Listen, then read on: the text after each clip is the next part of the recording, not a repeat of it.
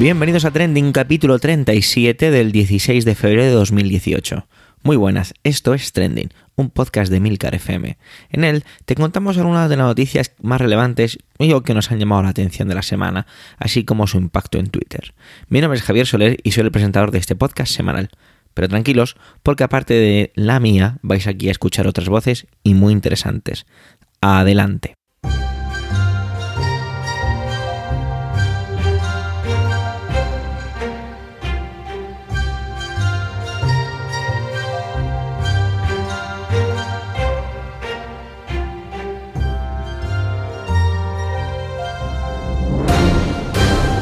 Una semana fea, la verdad. Lo único que bueno que ha tenido, para mí en este caso, es que he tenido un par de días libres. Ya sabéis que los profesores no hacemos nada y encima tenemos más vacaciones que nadie. Qué bien hice en escoger esta profesión, la verdad. Por favor, que se note la ironía. Manuel nos cuenta sobre la cárcel, así, directamente. No voy a daros más datos, os dejo ya directamente con su intervención. Adelante, Manuel.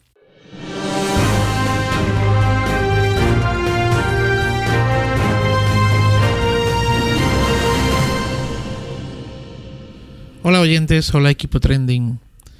Pues la semana pasada hablaba de cómo la libertad de expresión y la ofensa se estaban desencontrando. Y esta semana ha habido más de lo mismo.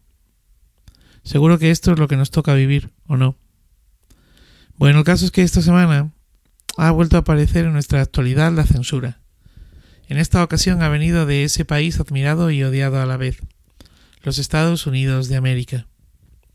Y es que allí en el estado de Minnesota, las novelas Matar a un ruiseñor de Harper Lee y Las aventuras de Huckleberry Finn de Mark Twain han sido sacadas del programa de estudios del distrito escolar, de un distrito escolar, debido a que las críticas raciales que hacían en ambas obras pues hacían que los estudiantes se sintieran humillados o marginados.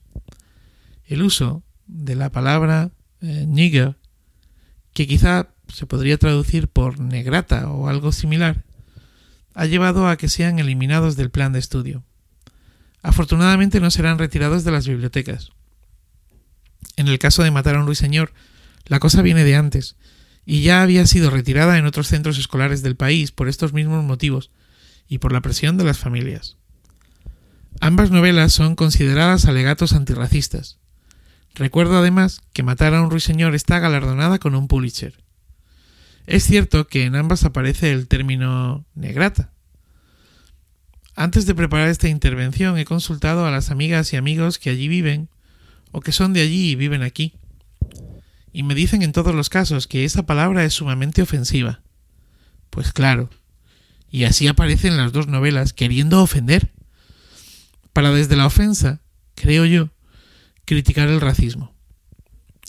En las épocas en las que, o en la época en las que ambas eh, obras se escribieron, y las separan 91 años, el racismo imperaba, y se usaba esa palabra, y era igual de ofensiva que ahora. Lo que no era igual es la sociedad. El mérito de ambas, de ambas obras, es que el término, hoy en día, resulte tan ofensivo que no se diga, que se calle que aun sabiendo la existencia del mismo no se pronuncie, porque la sociedad, quiero creer, ha avanzado hacia una supuesta igualdad.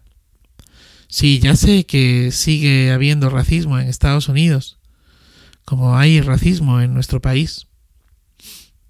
Quizá mañana a alguien se le ocurra que no se lea el romancero gitano de Lorca, pues gitano, según la RAE, se asocia con trapacero, alguien que estafa y engaña. De hecho, Así lo usamos, ¿no? Bueno, o al menos así lo he oído yo. No seas gitano. Esa expresión la he escuchado. No sé cuántas veces aparece el término gitano en la obra de Lorca, pero os puedo asegurar que muchas. Solo en el romance de la luna luna ya está cuatro veces. Quizá también tengamos que eliminar de las aulas a autores como Lope, Cervantes, entre otros, por antisemitas, ¿eh? ya que en su obra utilizan la expresión perro judío y reproducen parte de aquellas coplas satíricas y anónimas del siglo XVI en las que se cuenta cómo unos judíos en Alba de Tormes se querellaron contra un perro que solo mordía a judíos. Hace unas semanas Facebook se sentaba en los tribunales franceses por haber censurado la cuenta de un usuario que había publicado en su perfil una foto de una obra de arte del realismo del siglo XIX. Se trata de El origen del mundo de Courbet. Para los que no la conozcan, el pintor representó un primer plano de una vagina. Aquí en España hace poco vetaron la primera portada de la revista Interview, aquella en que cuentan que fue mítica en 1976, en una recién estrenada transición, porque vulneraba las condiciones de uso de la red social, aquella en la que Pepa Flores, Marisol, se desnudaba. En Instagram pasa algo parecido. Al artista Juan Francisco Casas, famoso por sus desnudos hiperrealistas a bolígrafo, le cerraron las cuentas. Y la pregunta es, ¿puede una empresa censurar un derecho fundamental del ser humano como es la libertad de expresión? Pues no, pero lo están haciendo. Y lo estamos consintiendo cada vez que nos adherimos a las condiciones de uso de una aplicación de este tipo. Os recomiendo el artículo de Borja Atsuara en El País Retina del 31 de enero sobre este tema. Es muy clarificador de lo que está pasando. Y ojo, que en este caso, la censura, según él, y yo estoy de acuerdo, no viene de una actitud mojigata por parte de estas empresas, sino más bien de los intereses económicos de ambas. Si se publican determinado tipo de contenidos, pueden perder anunciantes. En fin. Hemos entrado en un tiempo nuevo en el que lo políticamente correcto está nublando la vista y el cerebro de muchos. Y nos estamos dejando hacer. 1984 de Orwell o Fahrenheit 451 de Bradbury no tardarán mucho en llegar. El mensaje ha calado. Y ya somos nosotros mismos los que nos autocensuramos. Feliz día y feliz vida.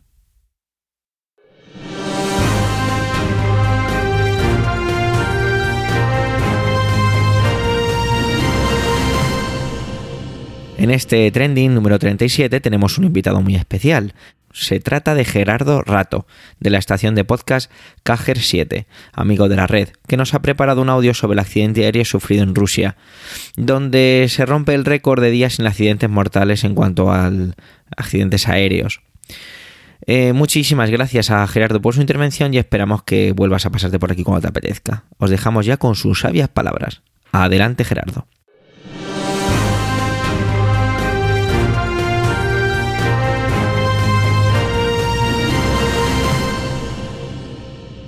Soy Gerardo Rato de la estación de podcast Cajer 7 y esta es mi colaboración para Trending de Milcar FM. El pasado 11 de febrero, el vuelo 703 de Saratov Airlines, que despegaba desde el aeropuerto moscovita de Domo de Dobo con destino a la ciudad rusa de Orsk, se estrellaba pocos minutos después del despegue. Eh, según algunos testigos, el, avión se incendió o, o, se convirtió en una bola de fuego antes de caer abruptamente, matando a los 71 ocupantes, 65 pasajeros y 6 tripulantes. Por supuesto, todavía es muy pronto y sería, eh, sería muy temerario eh, barajar causas o, intentar adivinar qué ha sucedido. La investigación oficial ya eh, se ha iniciado, se han encontrado las cajas negras, se tienen los restos del avión y a partir de ahora comenzará una investigación larga, minuciosa, que debería llevar a una conclusión de los motivos del accidente. Ah, mientras tanto, este accidente ha sido notorio por el hecho de haber finalizado una etapa, la más larga en la historia de la aviación comercial, sin accidentes mortales en aviones eh, de pasajeros, digamos aviones de, más de 19 plazas, excluyendo pues eh, avionetas pequeñas o, pequeños aviones regionales, es decir, partiendo de la base de, aviones eh, comerciales a los que estamos acostumbrados muchos pasajeros volar. Ah, han sido más de, bueno, más, más de 400 días, cerca de 440, desde el 28 de noviembre de 2016, que fue la, fecha del anterior accidente en los medios había aparecido este hecho ah, como notorio por el hecho eh, de, demostrar lo segura que es la aviación. Y, y este último accidente no tiene que ser evidentemente una prueba de todo lo contrario, sino al revés. Es decir, podemos eh, guardar esta cifra y demostrar que durante 440 días decenas de miles de vuelos han despegado y aterrizado cada día sin un problema mayor que haya originado uh, una pérdida de una vida humana. Eh, no, no, hay ningún precedente, ni no, no hay nada comparable en, en la historia del transporte de, personas, en la historia de, del transporte de seres humanos, que permita un logro, un logro parecido. Eh, más teniendo en cuenta que la operación de aeronaves sigue siendo algo que, aunque eh, es muy habitual y está muy normalizada, tiene algunas, algunas condiciones extremas. Es decir, el, volar a, a, prácticamente 12 kilómetros de altura muchas veces, el volar a más de 900 kilómetros por hora, eh, es algo que todavía eh, se considera muy extremo en, algunos, en algunos aspectos. ¿no? Las velocidades a las que estamos acostumbrados en otros medios de transporte, las altitudes, etcétera, etcétera, no, no se parecen. Sin embargo, la aviación ha convertido esa, ese extremo en, en, algo no solo habitual, sino que habitual y terriblemente seguro. Eso es un, eso es un hecho y, y, y es algo que, que, todas las personas que trabajan en la industria del transporte y todas las personas que trabajan en la aeronáutica deberían estar eh, muy, muy orgullosas. Eh, ahora lo que queda es coger eh, este desgraciado accidente y hacer lo mismo que se hace siempre y es eh, a través de la investigación determinar las causas y neutralizar esos motivos, hacer que sean mucho menos probables en los próximos, en los próximos vuelos a partir de que se publique el informe o incluso todavía antes. Recordemos que la seguridad en la aviación es como la seguridad en cualquier otra área y, y para la gestión de esa seguridad existen tres elementos clave o, o tres factores y prácticamente son los únicos con los que se deben y se pueden trabajar para mejorar la seguridad, que son la tecnología, la formación y los procedimientos. Tecnología que constantemente se mejora, tecnología que detrás tiene a seres humanos que la diseñan, que la preparan, que la implementan y que constantemente se encargan de mejorarla. Una tecnología que puede ir desde los sensores del avión, desde los sistemas de comunicaciones eh, y desde la propia construcción y operación y mantenimiento del avión.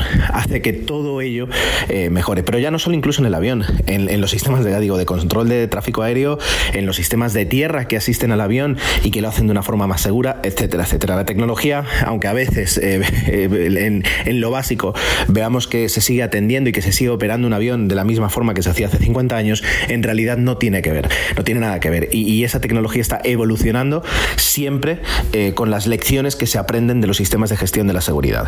Lo mismo pasa con los procedimientos.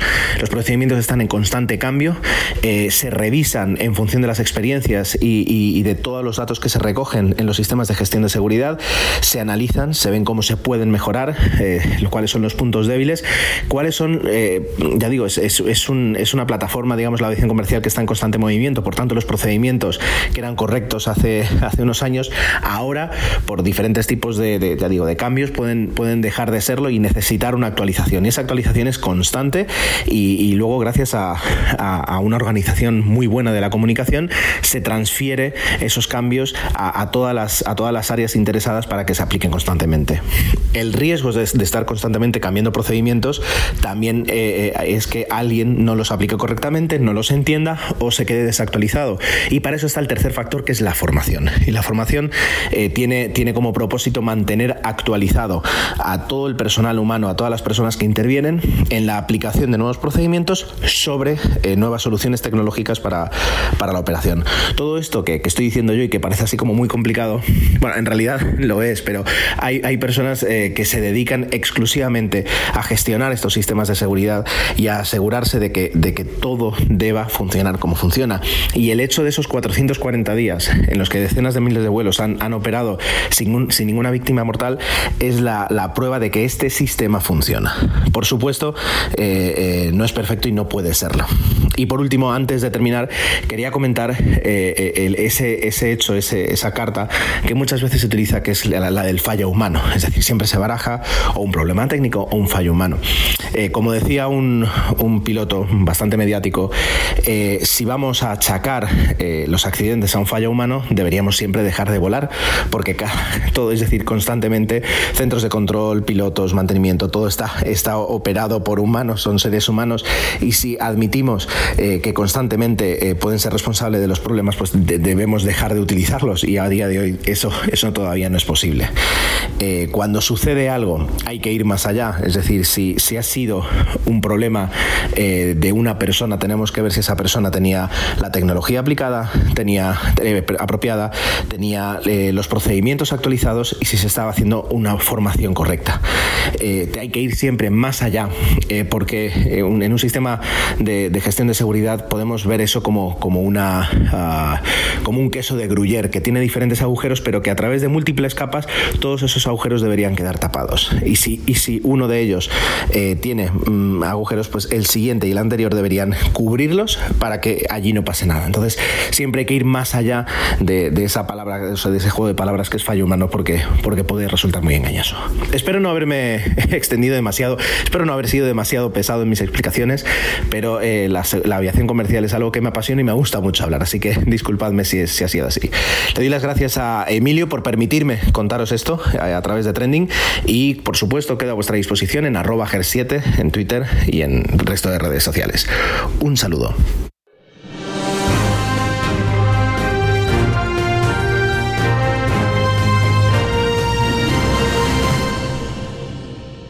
Como decía al principio, la semana había sido una semana fea. Las noticias no me gustaban nada. Empecé valorando el traer las novedades sobre el caso de Julian Assange, pero no había tantas. Es directamente una jueza inglesa ratifica su orden de arresto. Más de lo mismo. El hashtag eh, almohadilla guerra catalán ESP cobraba mucha fuerza y estuve leyendo muchísimos tweets. Pero mm, cuanto más leía, más me encontraba con la sensación que poco se puede aportar a un discurso viciado, manipulado y demagógico. Por ambos lados, no me quedo con nadie. También estaba el asunto del tiroteo en Florida. Como decía hace un par de frases, más de lo mismo.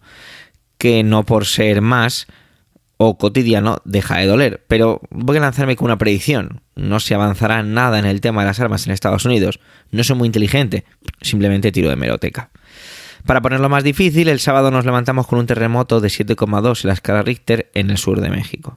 Buscaba y quería encontrar algo amable, quizá un hechizado por el hilo de la semana pasada y lo que casi de una película se trataba el lanzamiento del Falcon Heavy, y no lo encontré. A cambio os traigo un poco otra película, en este caso de espías, vestida de actualidad. Fake news. Últimamente aparece esta expresión con demasiada frecuencia. Es curioso contemplar cómo hay elementos pasajeros, elementos que no existían y que de repente son como, decía al principio, cotidianos en muy poco tiempo. Quizás sea como un proceso de infección, ¿no? Al principio no eres consciente y cuando ya está propagado es cuando lo notas. No sé, quizá he dicho una auténtica barbaridad y ahí tenemos a Carmela de bacteriófagos para darme una colleja si es que me la merezco. Lo que quiero decir es que Pese a que se usaba la expresión eh, antes de más de lo mismo, el mundo avanza y lo hace sin parar. Quizá muy lentamente, pero avanza. Creo que estoy divagando y perdiéndome, pero espero que entendáis lo que quiero decir. Apelo a vuestra inteligencia como oyentes y a mi poca capacidad de explicación. Gracias. Las, las fake news, noticias falsas, empezaron a ser famosas con su supuesta aparición para manipular las elecciones en Estados Unidos de noviembre del 16 grandísimos conglomerados como son Facebook han llegado a reconocer el problema. Hago una parada no patrocinada para recomendar el podcast de Alex Barredo Mixio, ya que él varias veces habla sobre esto de las noticias falsas y sobre todo relacionado con, con Facebook. Entonces lo tenéis ahí por si le queréis echar una oída. Esta semana nos encontrábamos con más datos, esta vez ya con nombres y apellidos sobre las noticias falsas en el caso de allí, de Estados Unidos.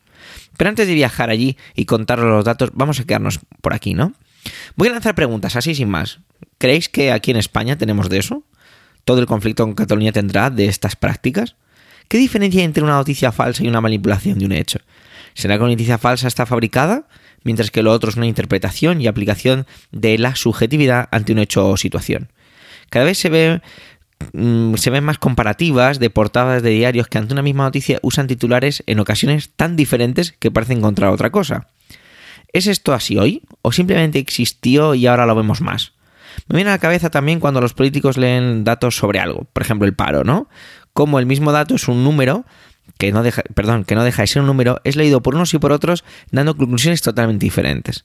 O como me acuerdo de una vez con mi padre, ya yo más pequeño, en unas elecciones generales decía, no, si aquí han ganado todos, mientras hacía zapping entre los típicos discursos tras los resultados electorales. ¿Somos más conscientes o todo lo contrario? Este podcast no sé exactamente si nació con la vocación de esclarecer hechos o todo lo contrario, contar la noticia tal y como la vive quien la está contando, ya que le afecta de alguna manera o le llama de alguna manera. quizá nos excuse la premisa que cuando damos nuestra opinión decimos eso, que es nuestra opinión. Cuando uno ve en los medios las noticias sobre algo, tengo siempre un pensamiento optimista, pero enseguida se ve barrido por una sombra. Y es que, por ejemplo, ¿no? La policía ha cogido un asesino. Me alegro, pero enseguida pienso, ¿cuántos asesinos quedarán por ahí libres? Sí, es un poco pensamiento quizás demasiado negativo, pero ahí está. Si se han descubierto las noticias falsas y ahora comentamos, comentaremos los datos sobre Estados Unidos, ¿cuánto más, sin, ¿cuánto más hay sin destapar? ¿Qué otras influencias existen? Como veis, en esta ocasión trato las conclusiones antes que los datos, porque a mi parecer en este caso los datos no son lo importante, es todo lo que generan los mismos. ¿Qué otras cosas ocurrirán de las que no tenemos ni idea? Y creo que no aprendemos, o más bien no hay consecuencias. Como es contemporáneo o coetáneo más bien a nuestra situación o nuestra vida actual, siempre tiramos del típico ejemplo, pero es muy bueno, y es la crisis bancaria. Todos lo sabían, todos conocían las consecuencias, todo el mundo, todo, todo, todo, la palabra todo está siempre ahí. ¿Pero qué pasó? Absolutamente nada. ¿Quién lo pagamos? Nosotros. Ese mundo que no se para arrolla sobre sí mismo tan lenta y pesadamente sus propias miserias. Bueno, venga, vamos a ir con esos datos, que ya os digo, tampoco son unos datos que nos puedan llamar muchísimo la atención. El más destacado es que Robert Mueller, el atacado y desprestigiado fiscal que lleva el caso acusó a 13 personas, ciudadanos rusos y a tres empresas también rusas, de interferir en las elecciones de 2016. El llamado Proyecto Lacta movió un operativo espectacular para interferir en las elecciones. Una guerra de la información desde San Petersburgo con un presupuesto de 1,25 millones de dólares al mes, ahí estaban 24 horas al día creando cuentas falsas en redes sociales, en Facebook, Twitter, Instagram, usando identidades estadounidenses, creando anuncios incendiarios y pasando incluso de lo digital a lo tangible, donde se contrataba gente para manifestaciones en ambos bandos, para así generar desconfianza en el sistema político. Bueno, me quedo con la frase del número 2 del fiscal, Rod Rosenstein. Este escrito debe servir de recordatorio de que la gente no siempre es quien parece ser en Internet. Conspiradores rusos trataron de promover la discordia en Estados Unidos y socavar la confianza pública en la democracia. No podemos permitir que triunfen. Bueno, las noticias falsas van a volver a trending, estoy casi seguro de ello. Mientras tanto, pues seguiremos consumiendo todo lo que nos mandan los medios. ¿O no? Hemos llegado al final de este 37 capítulo de Trending. Gracias, muchas gracias por el tiempo que habéis dedicado a escucharnos. Tenéis los medios de contacto y toda la información y enlaces de este episodio en emilcar.fm barra trending, donde también podréis conocer los demás podcasts de la red. ¿Te gusta Trending? Recomienda su escucha a aquellos que te rodean. Y si te apetece dejarnos alguna reseña en las diferentes plataformas, pues oye, eso siempre nos hará crecer y mejorar. Dejo ya de pediros y me despido hasta la semana que viene. Un saludo.